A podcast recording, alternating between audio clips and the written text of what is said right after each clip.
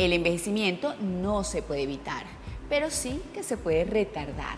Y según la doctora Dayana Alfonso, es posible retrasar en un 75% la aparición de sus señales.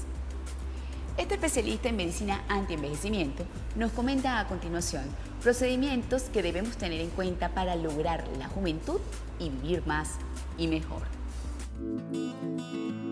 Hay que entender que el envejecimiento es una etapa normal e inevitable de nuestra vida. La idea de la medicina anti-envejecimiento es llegar a esta etapa en óptimas condiciones. Aquí en nuestro centro, pues iniciamos eh, la consulta de nuestro paciente determinando su edad biológica. ¿Y aquí nos referimos con esto? Determinar la edad de la célula, el envejecimiento celular propiamente dicho.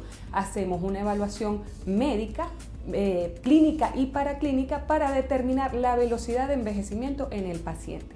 Seguidamente pasamos a evaluar los hábitos de vida. ¿Por qué es importante ello? Porque eh, se ha determinado que el envejecimiento en parte, en un 25% está determinado por la genética y el otro 75% está determinado por nuestros hábitos de vida. Trabajamos sobre lo que son los hábitos nutricionales, sobre el ejercicio, el manejo adecuado del estrés, el descansar, y las relaciones interpersonales que debe tener la persona.